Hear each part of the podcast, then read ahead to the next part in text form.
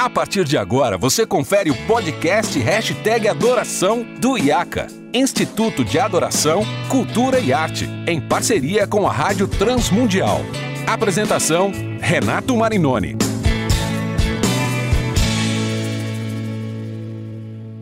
Olá, seja muito bem-vindo a mais um episódio do Hashtag Adoração, episódio 71.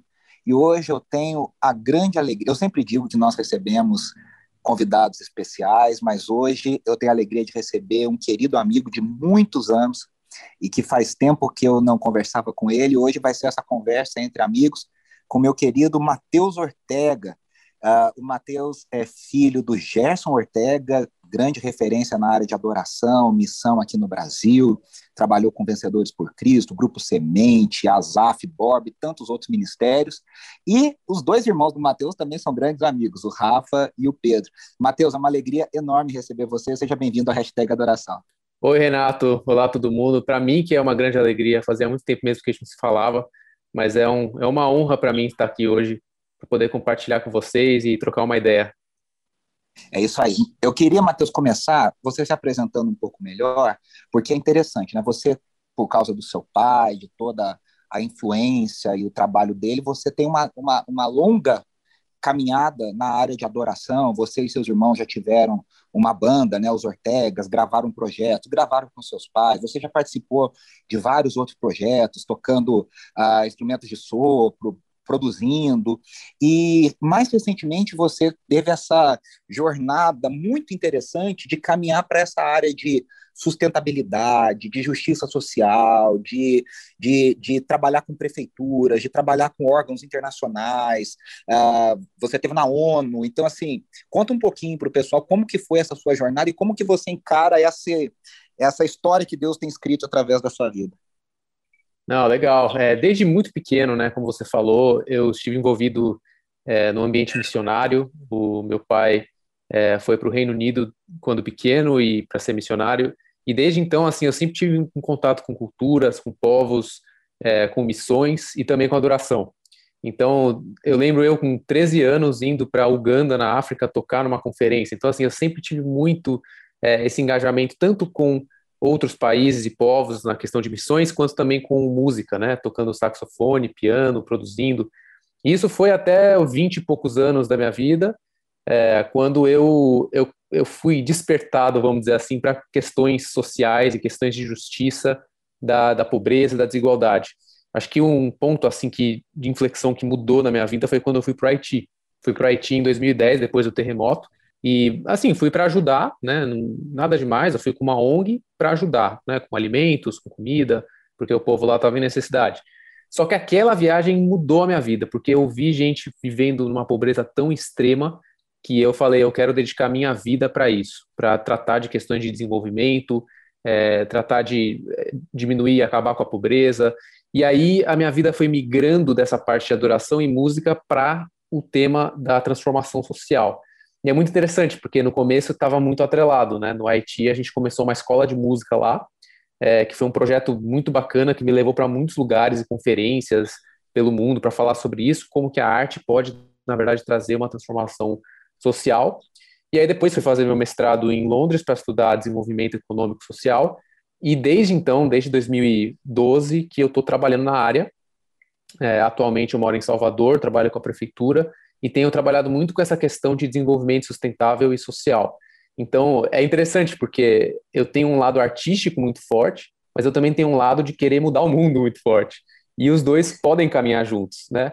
É, é isso que eu estava pensando. Isso, isso, é muito interessante porque o cristão brasileiro ele tem um, um mau hábito de forma geral, que é, é fruto de ensino, de uma, de uma compreensão que foi trazida durante muitos anos, né, Matheus, de que as coisas são muito dualizadas, muito, muito separadas, né? Então, às vezes a gente fala, poxa, de desenvolvimento econômico, social, de projetos de uh, igualdade, de, de justiça social. Isso a pessoa não associa com adoração, mas na verdade isso faz parte da vida do cristão como um todo, né? A gente deveria, não deveria ter essa separação, né? Cara, com certeza. Eu cheguei a um ponto em 2010 e 11, eu tinha uma banda com meus irmãos que chamava Ortegas, os três irmãos Ortegas. E a gente saía por muitas igrejas tocando, a gente era jovem, eu tinha 21, 22, É, e a gente conheceu muitas realidades diferentes. Só que o que mais me impactou daquela época era ver como as pessoas estavam olhando para dentro. É, as igrejas, as, os jovens, todo mundo olhando para dentro e não olhando para fora, para as necessidades do mundo e das pessoas. Então, eu acho que isso tem queimado muito meu coração. Eu estava refletindo antes de vir conversar com você e orando e lendo a Bíblia, eu vi uma passagem que eu lembrei que é muito forte, que é Isaías 1, né? Isaías 1 é um, é um questionamento que, que, na verdade, Deus faz é, parem de fazer reuniões e louvores e ofertas inúteis. É, por que inútil? Porque eu quero que vocês estendam as mãos para o necessitado, aprendam a fazer o bem, busquem a justiça, acabem com a opressão. Então, eu acho que as duas coisas estão atreladas, porque se a gente vai louvar a Deus e a gente não está vivendo uma vida justa, Deus não está nem aí para isso, ele não quer nem saber do louvor. Né? Isso está lá em Isaías 1, e eu acho que é um tapa na cara para a sociedade brasileira, para cristã, né, para as igrejas que acham que se você vai na igreja de domingo louvar, você já está agradando a Deus. Então eu acho que essa, quando juntou esses dois mundos para mim, fez muito mais sentido. E hoje eu tento viver com essas duas partes da minha vida é, vivas, né? Não, isso é muito legal, porque no ambiente que nós vivemos no Brasil, né, de tanta polarização, de tanta radicalização, e o, o Brasil, você sabe mil vezes melhor do que eu, um país de tanta desigualdade social, com pessoas, os ricos são muito ricos e os pobres são muito pobres, e com toda essa pandemia, o cenário que, que isso trouxe avassalador para os mais pobres, é, inclusive, eu vi uma notícia, você deve ter visto também recente, né, de que o mercado de luxo no Brasil foi pouquíssimo afetado, até teve, se eu não me engano, um pequeno crescimento durante a pandemia, ou seja, para os mais ricos, ah, isso não afeta praticamente nada ou quase nada, e para os pobres isso é avassalador, e aí a gente olha para essa ideia do culto verdadeiro, muito, tudo é muito importante, né? A parte técnica, a parte artística, a parte litúrgica, a gente analisar o conteúdo das canções, o conteúdo das pregações. Poxa, eu dedico a minha vida a isso e acredito muito nisso. Mas se não tem esse lado da justiça social, da vida, da influência na sociedade, de olhar para o próximo, de olhar para pro, pro, os excluídos, para os marginalizados, não, não é um culto verdadeiro, né, Matheus? Sim, e assim, eu acho que o que eu tenho a falar aqui não é uma crítica à liturgia e aos cultos. É, o que eu tenho a falar é que o corpo de Cristo ele deve atuar de diversas formas. Não é todo mundo que vai na rua fazer trabalho social. Né? Eu acho que é, é muito mais a gente entender que nós somos um corpo que trabalhamos em conjunto e precisa haver expressões da igreja para fora, né? É, e é claro que vai ter algumas pessoas que vão ter o papel de, de serem líderes de louvor e ficarem mais para dentro cuidando dessa, dessa qualidade. Mas é assim, eu acho que no coração de todos os cristãos precisa queimar esse amor e essa vontade de ver uma diferença no mundo, de, de ver o reino dos céus sendo implementado aqui na Terra. O, o, o Timothy é... Keller falou uma coisa muito legal, ele fala assim que, na verdade, a expressão de cuidado ao pobre e ao necessitado não é o que te traz a salvação, na verdade é o que revela que você é salvo. Se você está fazendo algo, quer dizer que você é salvo, né? Porque a salvação ela traz esse impulso nosso de amar o próximo. É isso aí. Esse livro do Keller é muito legal. Eu li para alguma uma série de debates e conversas que eu fiz recentemente, né? Esse livro dele me, me impactou muito Justiça é, Generosa, né? Muito legal. Justiça Generosa, exatamente, publicado aqui pela Vida Nova, fabuloso. E aí, eu, eu quero aproveitar e fazer a ponte já para você falar desse seu grande projeto, dessa novidade, que é o seu livro, né? A Economia do Reino. Quem te conhece sabe, né, Matheus? Você é um cara dedicado, fuçado, estudioso, e, e, me parece que esse, esse livro, esse trabalho, pelo que a gente conversou, é fruto de uma de anos de pesquisa seu, de leituras, desse incômodo. Conta um pouquinho desse livro que está saindo agora pela editora Thomas Nelson, nossa parceira. Um abraço pessoal da Thomas Nelson. É, aqui no Brasil, que eu creio que vai trazer muita edificação para a igreja, despertar muita gente e mostrar um pouco como é que a gente atua nesse cenário. Fala um pouquinho para a gente do teu, do teu projeto do livro. Legal, Renato. Então, esse, esse livro, na verdade, ele surge, como eu disse, um pouco dessas, inquietações desde que eu fui para o Haiti e vi muito a questão da riqueza e da pobreza. E aí a pergunta que eu tive, assim, todos os dias da minha vida, depois daquela experiência, foi o que, que eu faço para lidar com a riqueza e a pobreza no mundo? O que, que eu posso fazer diante da desigualdade no mundo? E é um questionamento muito difícil, porque você vê pessoas de todos os lados falando o, o qual que é a, a, a postura do cristão para lidar com isso. Então, uns dizem que é Não, o cristão é chamado para ser próspero e abençoar aqui na terra e ser generoso. Aí você ouve de outro lado pessoas falando, não, o cristão é chamado para ser pobre, abnegado, abrir mão dos seus recursos por amor a Jesus. E aí você vê diversas vozes dizendo qual que deve ser a postura do cristão. E eu falei, cara, eu quero estudar, eu quero conhecer esse negócio, porque eu estou num, numa crise aqui, estou num conflito. Uhum. Então, assim, aí eu comecei a estudar, a ler muito, eu, eu bebi muito da fonte dos pais da igreja. Então, eu, eu fui ler recursos de toda a história do cristianismo para ver como que durante a história é, os cristãos lidaram com o tema da pobreza e com os recursos. E aí foi surgindo algumas ideias é, que aos poucos foram amadurecendo. Eu comecei a escrever cinco anos atrás, em 2017, 2016, 17. E, e aí foram surgindo ideias para entender que, na verdade, existem diferentes caminhos para o cristão lidar com a riqueza e a pobreza. E aí, de forma bem resumida, a ideia geral é a seguinte: você pode seguir diferentes caminhos e todos esses caminhos são cristãos. E aí tem os quatro caminhos que eu identifiquei, que é do doador, que é aquele que vive em meio à abundância e usa o recurso para é, ajudar o necessitado com generosidade, o moderado, que é aquele que, é, que usa dos recursos sabiamente, com prudência e dá com a razão, o transformador, que é aquele que vive para transformar a sociedade, então tem muita gente hoje com essa pegada de justiça, e o abnegado, que é aquele que abre mão da vida dos bens, né, do, do bem-estar, para poder servir ao próximo. E aí eu entendi que, na verdade, diferentes caminhos podem levar para um reino de Deus implementado aqui na Terra, que é o que eu estou chamando de economia do reino. Isso, uhum. isso para mim, resolveu uma lacuna que eu tinha na minha cabeça e na minha vida, que era, cara, como que a gente lida com esse problema? E aí, quando eu entendi essa dimensão ampla é, de reino de Deus e de diferentes papéis dentro do corpo de Cristo, para mim foi, foi uma, uma descoberta muito incrível. Então, eu coloquei isso no papel, escrevi e aí agora está saindo esse livro. Você falou algumas coisas e eu, eu fui pensando aqui dentro do que você estava falando. Primeiro, né? Você falou dos quatro perfis, dos quatro caminhos, né, que você chama para lidar com essa questão de eu acho que por trás de tudo isso está um conceito de mordomia, né, Matheus? Então eu queria até que você falasse um pouquinho uh, mais sobre essa ideia de mordomia, ou seja, assim como eu tenho os dons espirituais, assim como o meu tempo, tudo na vida do cristão tinha que estar tá permeado por essa visão de mordomia, e acho que na questão econômica isso fica muito evidente, muito claro. Segunda coisa para você comentar, é, eu achei muito interessante você apontar essa ideia dos perfis diferentes, porque nem todos são chamados para ser Barnabé, né?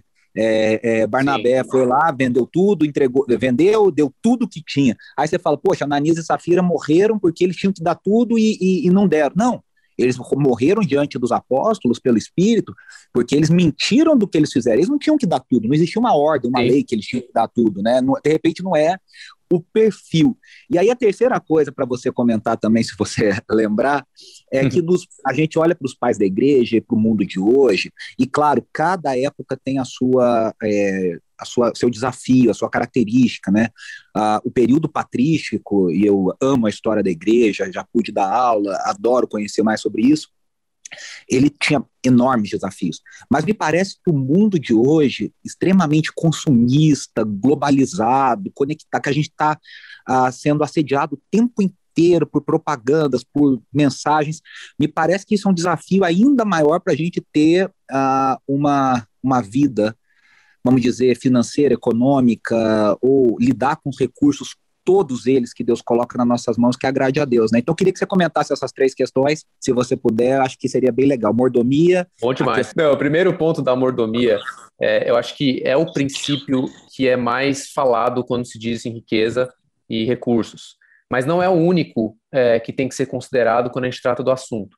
É, eu fiz um, um estudo sobre quais são os dons que existem na Bíblia que falam sobre o tema da riqueza e pobreza. Então você vê a mordomia é um deles, né, que é o dom da administração, mas também tem o dom da contribuição, é, é. que são aqueles que dão, é, Romanos 12 fala, que dão generosamente, ou seja, é um pouco diferente do conceito de dar com prudência, porque é, é aquela pessoa que vai dar sem, sem saber o retorno, sem se preocupar com o retorno. E existe também a pessoa que vai dar calculando para ver o quanto que ela pode ajudar o próximo. Então são formas é. diferentes. É, e aí também existe o dom da misericórdia, e também existe o dom do serviço. Então, eu pego esses quatro dons e distribuo entre os perfis, porque eu acho que são expressões diferentes. É, porque muitas vezes a mordomia pode ser vista como tipo assim, ah, eu vou aqui prudentemente calcular o quanto que eu dou para um e para o outro. Mas muitas vezes o que agrada a Deus é um coração que se joga diante dele, que nem a Maria de Betânia, uhum. que quebrou um vaso que na verdade custava 14 mil reais. no, no preço de hoje. E aí Caramba. é engraçado que Judas vai lá e traz Jesus por 6 mil reais. É, eu fiz essa conversão. Então, e, e, por que, que ele traiu? Porque ele ficou, ele ficou chateado que ela quebrou aquele vaso e não deu dinheiro para os pobres. Então, foi um conceito de mordomia que ele usou e rejeitou a, a, a entrega total dela, que na verdade foi o que agradou a Jesus. Então, existem diferentes princípios aí que podem ser aplicados ao tema. É, daria para falar muito sobre isso, mas eu vou partir para o próximo, que é dos perfis diferentes. Eu, eu, vou dar quatro exemplos rápidos aqui sobre esses perfis que tem na Bíblia. Joana. Uhum. Joana é uma mulher que, que é discípula de Jesus, e a Bíblia fala que ela, Susana e outras mulheres ajudavam a sustentar Jesus com seus bens. E é muito interessante, porque Joana não abriu mão de tudo. Ela não foi como Pedro, por exemplo, que deixou de ser pescador e seguiu a Jesus, mas ela era uma discípula.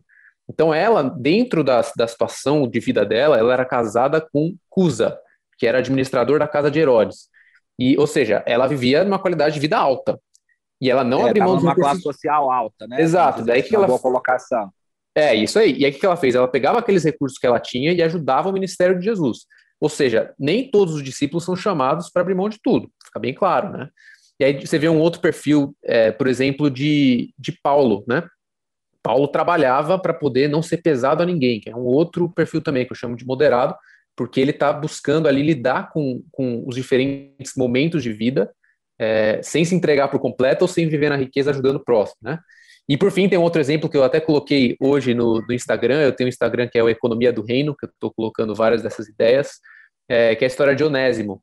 Onésimo foi escravo de Filemon, e, é. e daí Paulo falou para é, para Filemon não é, recebeu de volta, mesmo depois que ele fugiu, como um amigo, não mais um escravo. E isso foi um tema que ajudou muito na abolição da escravatura, ou no processo de lutar é, contra a escravatura. Isso é fabuloso, né? Eu vi, eu vi o post de Onésimo que você colocou hoje, e eu estava pensando nisso, né? Porque muita gente radical e tal olha para para o evangelho e fala: tá vendo, Paulo não falou nada contra a escravatura, tinha que ter falado lá, olha, é, o Filemão, liberta Onésimo e tal. Só que eles não percebem que, na verdade, o discurso de Paulo foi extremamente subversivo, né?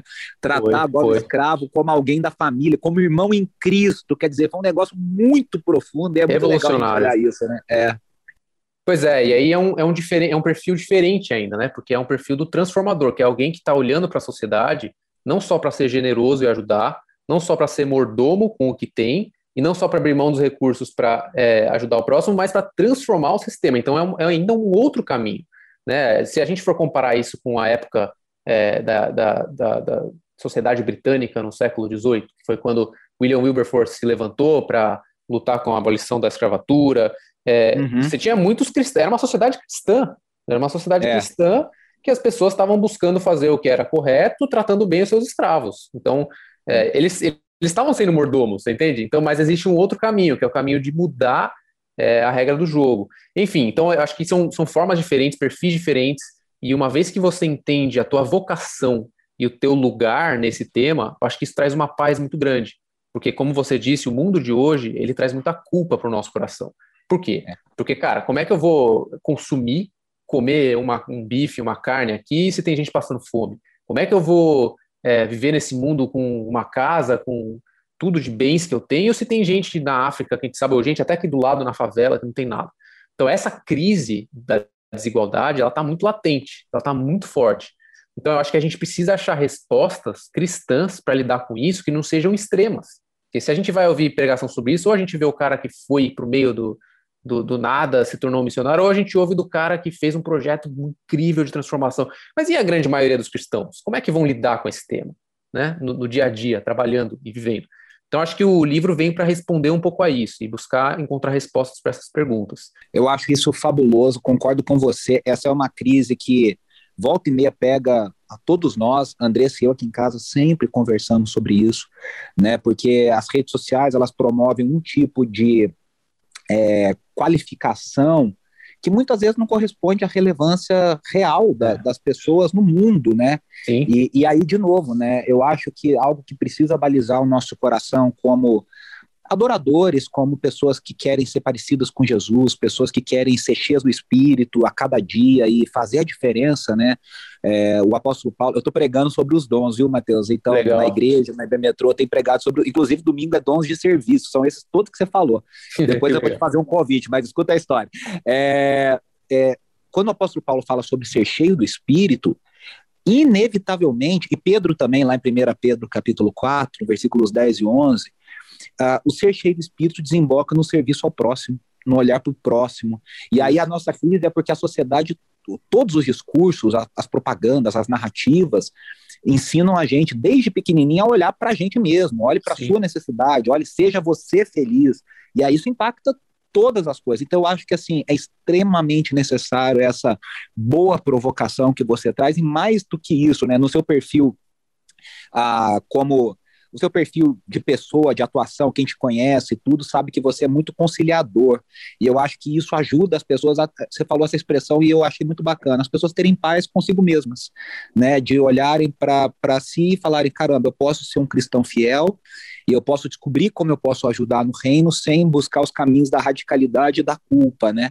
Então, eu, creio, eu tenho certeza que esse livro vai abençoar extremamente, tomara que mude muito a cabeça das pessoas e ajude na construção dessa, dessa discussão. E aí eu queria saber o seguinte, fala um pouquinho para a gente agora, o livro já saiu, como é que as pessoas adquirem, como é que elas procuram, fala um pouquinho para o pessoal como é que eles podem adquirir o seu livro.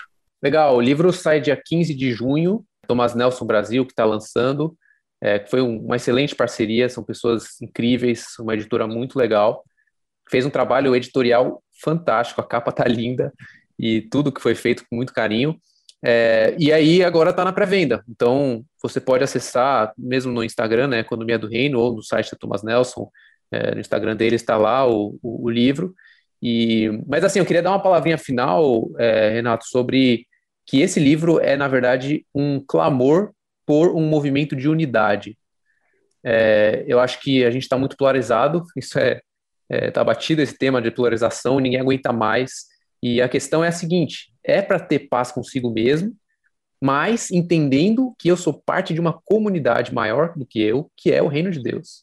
O reino é de Deus é entre pessoas. O reino de Deus não é sistemas, não é igrejas necessariamente institucionais. O reino de Deus é sobre pessoas, ele está entre nós. Então, uma vez que a gente entender que a gente faz parte de um movimento maior do que nós mesmos, aí a gente deixa esse individualismo que você falou, que é o que o mundo fala, eu tenho, eu tenho.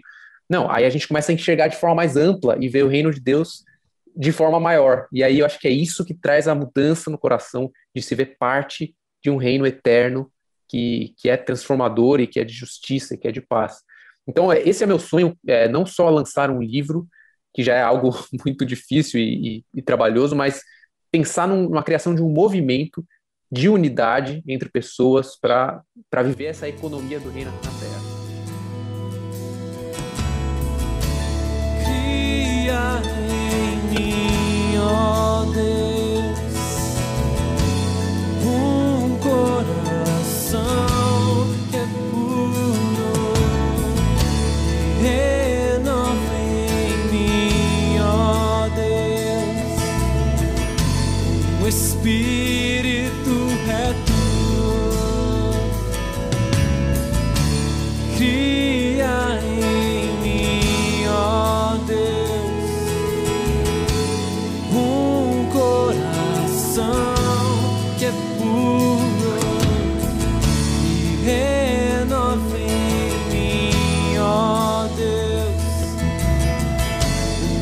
Espírito reto cantar, cria em mim, cria em mim, ó Deus,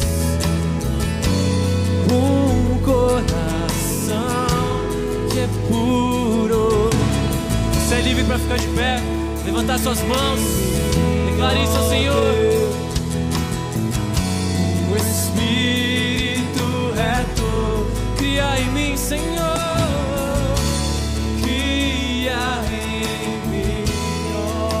em mim, Senhor, um coração que é puro renova em mim, ó Deus. Fabuloso. Matheus, Deus abençoe muito esse lançamento, a sua vida, a sua família, uh, seus filhos. E assim, eu tenho certeza que Deus vai abençoar porque você tem um coração do reino, quem te conhece sabe disso. E foi uma alegria conversar com você, saber mais desse projeto e espero que a gente tenha outras oportunidades. E obrigadão mesmo de ter aceitado o nosso convite.